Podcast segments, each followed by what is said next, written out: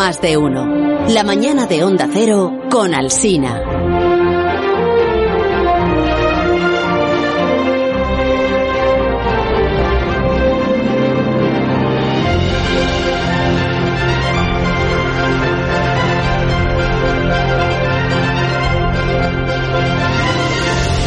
En 15 minutos serán ya las 12 del mediodía, serán las 11 de la mañana en las Islas Canarias. Sigue avanzando el reloj, sigue avanzando el tiempo.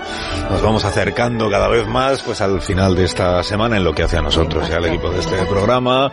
Nos vamos acercando pues al, al fin de semana, al comienzo del verano, al final del estado de alarma. Ahora que ya se va a poder uno mover por toda España de un sitio para otro, pues fíjate las personas que, que disfruten de unos días libres, Sí. pues si quieren van a poder seguir a, a la playa, por ejemplo, a- Ajá. si es que han- se han decidido, si ya se han decidido a salir de sus casas, porque hay también personas que no han querido salir hasta este momento ni siquiera para comprar el pan. Entonces, ¿qué tienes? ¿Un reloj delante, Begoña Gómez de la Fuente, y vas contando mira, los minutos que te quedan, o cómo es? tic-tac, Tic-tac. 44 minutos. Tic-tac, tic-tac, tic 44 minutos para... Sí. ¿Para qué? Para el impacto de mis vacaciones, sí. Tic-tac, tic-tac. Que dale con tus vacaciones, pero qué manía. ¿Cómo que qué manía? Déjame que disfrute el previo, que es lo que más se disfruta por otro lado, porque luego las vacaciones se pasan Eso es tan verdad, deprisa. ¿eh? Eso, eso es verdad. Sí. Si en nada ya estarás aquí de nuevo. No, pero antes de, eso. es que antes de irte, a mí yo tengo una responsabilidad, porque me la tiene encomendada la dirección de la cadena, ¿no? Me dicen, oye, tú tienes que velar, eh, porque todos los integrantes del equipo del programa Cumplan con sus tareas y con su jornada laboral y con su contrato, pues, se trata, ¿no? Entonces, eh, tú, cada vez que uno de ellos merezca vacaciones, hay que seguir el, el procedimiento correcto. Eh, ¿Y con- cuál es que en este equipo consiste en que el, el integrante del equipo solicita sus vacaciones. Dice, me gustaría Sí. disfrutar de mis vacaciones a partir del día 19 de junio a las doce y media de la mañana. Exacto, pues eso he hecho yo, sí. Luego hay un comité evaluador de la solicitud. Hay distintos parámetros que se toman en consideración, pues un poco lo que es que el desempeño que ha tenido cada uno, si hay bien mal regular, sus necesidades, y se emite una, una respuesta a la solicitud que yo ¿Y qué tengo que verificar, tengo que Ah, firmar, ya, encima tú luego verificas. tengo un sello, eso es un tampón de esos que dice, toma, aprobado. Bueno, todo eso Hmm. no nos consta que haya sucedido, Begoña. Yo, eh, yo he mandado a la instancia. No, no tenemos eso. Yo sí, yo la he mandado. Pues no sé los a quién. Jefes, la instancia, a, a los jefes. Yo, de momento, no haría planes. Y que luego no te la hayan hecho llegar. No es problema de mí que yo no haya realizado mi trabajo, sino. yo, yo no haría planes, no haría planes porque no hay constancia de que haya ni solicitud, Tampoco ni que instancia, ni ¿eh? Hombre, pues ir a la piscina ahí en Valdemar, por ejemplo. ¿Piscina? Piscina. A la piscina hasta que se pongan de acuerdo cómo hay que abrir la piscina. Pues ir a, Me puede dar ya el 20 de julio, que es cuando tengo que volver. pues bajar un momentito a la acera a leer un buen libro, que te Eso voy a sí, decir. en la acera. Ah. Puedo leer, sí. Mientras tanto, nosotros aquí continuaremos. Oye, está Alberto Aparici ya porque estamos ocupando su sección y luego él me dice, pero vamos a ver, ¿qué hacéis hablando de vacaciones si eso no existe? Aparici, hola. Hola Carlos, ya veo que esta sección se ha convertido en la sección de asuntos laborales, ¿no? De, de También, sí, sí. A ti también te afecta, ¿eh? ¿En qué sentido? Pues que no, no pensarás tú también irte de vacaciones un 19 de junio, entiéndeme, que eso no, no tiene No. ningún sentido. No, no, claro que no. Yo, yo sigo aquí y además voy a seguir hasta final de julio. Y, y encima, como la semana que viene llega la nueva normalidad o algo así, Sí. eh, pues estoy preparando ya la nave espacial, que ya me la van a dejar sacar, que en fase 3 no se puede. ¿Qué me pero nueva dices? normalidad sí, sí, sí, sí, señor. Bueno. Ya se va a poder ir a otros planetas y nebulosas. ¿Y dónde nos vas a llevar? ¿A algún lugar eh, fascinante, espero? Bueno, hoy, mm, como no puedo sacarla, pues no puedo llevaros al espacio. Ah, Pero, pero os puedo llevar a un sitio muy chulo que tengo en mente desde hace varias semanas y que además os sonará el nombre porque se llama la Antártida. no, ahí hace frío, ¿no? Qué bonito sitio, sí. Me- No, a mí me gusta, no, sí, me verano gusta el frío, sí, sí. Bien, bien, ir a Begoña, sitios bien. cálidos, no, No, no, no, frío, frío, frío. No, Carlos, y- te va a gustar porque te he dicho dónde, te he dicho la Antártida, pero Sí. no te he dicho cuándo. ¿Cuándo? Y a donde vamos a ir es a la Antártida de la época de los dinosaurios. Ah, esto ya me gusta más. ¿A que sí? Sí, sí, sí. Tampoco hace tanto frío entonces, ¿eh? No, efectivamente, veis que no es para tanto. Hay que llevar una manguita larga, eso sí, porque cuando, cuando la noche cae puede, puede ser un poquito fresca, pero fijaos qué bosques tan bonitos, qué sosiego, qué paz, tan, tan, qué maravilla. Yo me quiero comprar una camisa como la de Fernando Simón, que se la vi ayer y me ha impactado. Es una camisa que tiene la manga. que no es ni larga ni corta. Es una, sí, sí, mirad las imágenes. Es una manga que queda así por debajo del codo. O sea, es mm, larga para lo que es una manga corta y corta para lo que es una manga larga. ¿Me Es un explico poco bien? no? femenina, sí, una camisa un poco Me femenina. gusta, me parece comodísimo. ya me- Las chicas tenemos Pero aquí, aquí pasaría, preguntarle a aquí pasaría frío con eso, ¿eh? Porque yo creo que el- en la parte baja del brazo se te iba a quedar un poco refrescadillo. Pero de verdad, este sitio tan agradable en el que estamos, Alberto, es Esto la es Soria, Antártida. Carlos. ¿Cómo que La Soria? Sí, Antártida. sí, sí, sí. Que aquí hace fresco también en agosto, en Soria, ¿eh? Y también te has equivocado de efecto de sonido, porque has puesto ambiente boscoso, pero debería ser como pues, un ambiente de ventisca, ¿no? Es la Antártida. Que no, que no, que, que de verdad que estamos, que estamos en la Antártida de hace 100 millones de años. ¿Puedo mandar una foto de mi máquina del tiempo para que lo veáis? Ah, yo- y yo ya sé dónde está el truco, fíjate. A ver, como los continentes se mueven, la. Antártida de hace tropecientos de mil años, o que sean, no estaría tan abajo como el Polo Sur, sino un poquito más arriba y por eso no hace frío. Ah, pues, Esta pues es ese, es un buen razonamiento, Sí, pero es. no. la Ah, realidad, no es eso. la realidad es que no.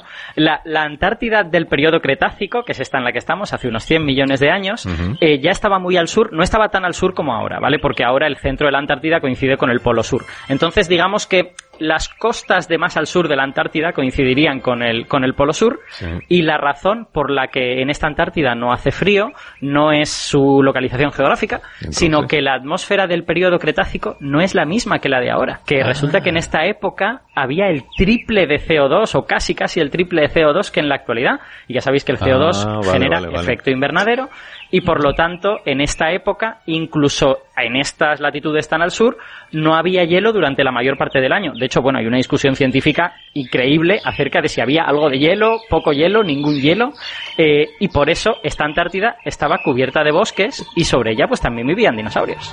Dinosaurios en la Antártida. Sí, señor, Qué claro que sí. Pero... Lo que pasa es que la mayoría de ellos están como ocultos bajo los hielos de la Antártida y es un poco difícil llegar a ellos. Pero, pero todo esto que me estás contando es una hipótesis, es una Siempre es una especulación. hipótesis, Carlos. ¿O estáis seguros, los, los, los científicos como tú, valencianos, quiero decir? ¿Estáis tengo que- seguros de que esto fue así? Tengo que protestar, como que siempre es una hipótesis y aquí yo cuento Pero un montón todo de lo que cosas hablas es una probadas. hipótesis. sí, pero que no es verdad, que sí, sí, siempre os, ¿Cómo sí, que siempre os pongo las pruebas, pero bueno. ¿Qué pruebas? Yo no he dicho nada, ¿eh? Están los que se matan porque hay hielo, menos hielo o mucho hielo. Pero- a ver, no, no, pero la, la pregunta de Carlos tiene mucho sentido porque pasa eso, ¿no? La Antártida en la actualidad, en la mayor parte de sitios, hay a lo mejor 20 metros de hielo en el mejor de los casos, cuando no son 3 kilómetros de hielo, ¿no? Entonces, eh, excavar en la Antártida es muy difícil, pero tenemos una carta, tenemos un bonus que nos permite saber cosas. Que es que en, el, en la época de los dinosaurios, la Antártida y Australia estaban juntas. Entonces, nosotros podemos excavar en Australia y saber cosas de lo que pasaba en la Antártida. Porque los, como había un puente de tierra, realmente la fauna y la flora que había en un sitio son parecidos a los que hay en el otro. Entonces, realmente Australia y Nueva Zelanda son como nuestra referencia para poder entender lo que estaba pasando en la Antártida. Pero esa referencia tiene un problemilla, que es que eh, Australia y Nueva Zelanda estaban más al norte, realmente. Australia y Nueva Zelanda, digamos, estarían a latitud 70, el, polo, el polo sur es latitud 90, o sea que hay una, una distancia, a lo mejor eran 2.000 o 3.000 kilómetros de, de distancia, ¿no?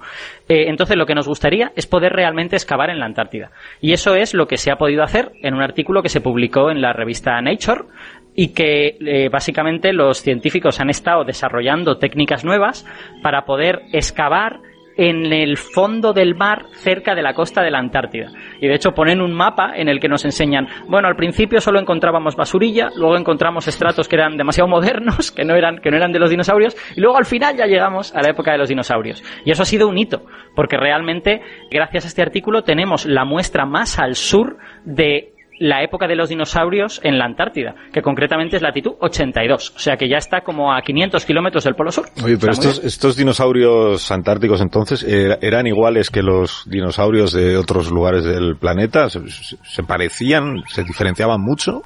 Bueno, esa es una buena pregunta eh, y por ¿Lo sabéis o cómo es, o es una hipótesis? Mm, sabemos cosas, pero también estamos seguros de que lo que sabemos es solo una fracción de la Ah. realidad. Porque, claro, eh, tenemos tan poquitos sitios donde podemos encontrar cosas. Este estrato que os acabo de decir, que se ha excavado en el, en el fondo del mar en la Antártida, no tiene fósiles de dinosaurios, tiene fósiles de plantas. Y nos permite saber pues que muy cerca del Polo Sur había bosques muy húmedos. Eh, dinosaurios hemos encontrado en algunas islas de la Antártida y también en Australia. Y lo que vemos es que eh, la fauna es un poquito especial. Es parecida a la del resto del planeta, pero tiene algunas diferencias. Hay un dinosaurio que a mí me gusta mucho, que acabo de tuitear cuando he anunciado la sección, he tuiteado una imagen suya, que es Lelinasaura, ¿vale? Lelinasaura es un dinosaurio eh, ipsilofodóntido, bueno, para los que no sepan qué es eso, un dinosaurio de estos bípedos con bracitos pequeñitos, ¿vale? Que era probablemente herbívoro y que observamos que tiene unos ojos enormes, tiene unos ojos muy grandes. ¿Y eso por qué es?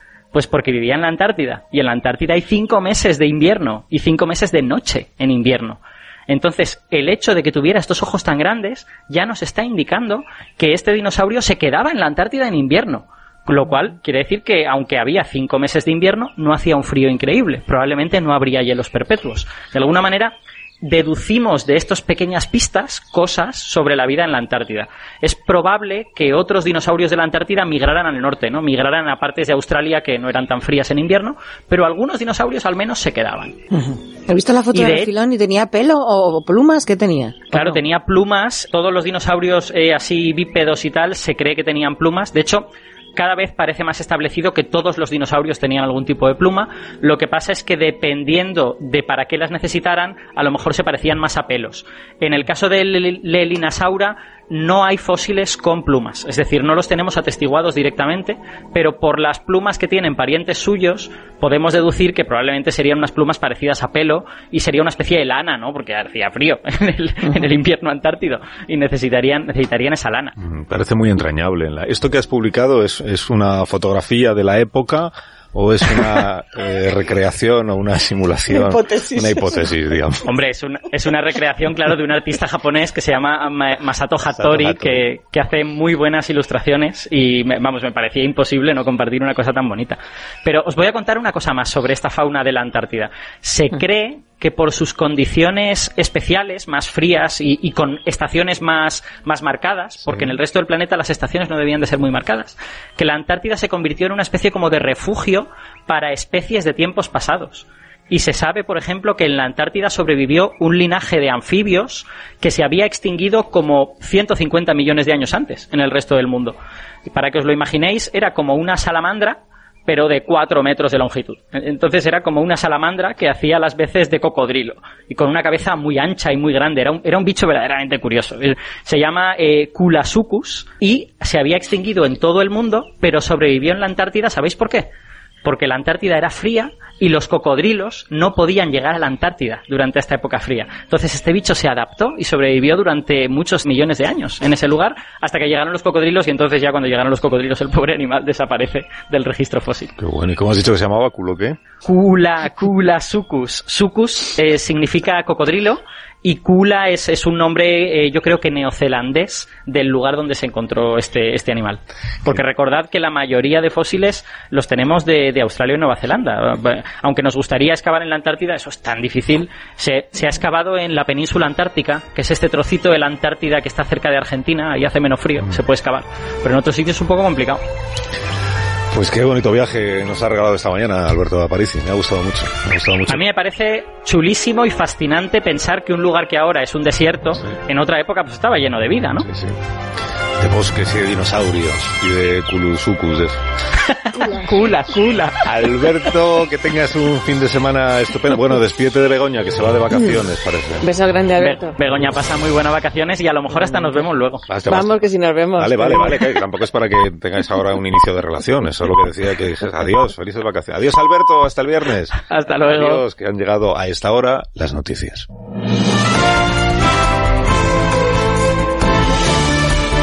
Noticias en Onda Cero.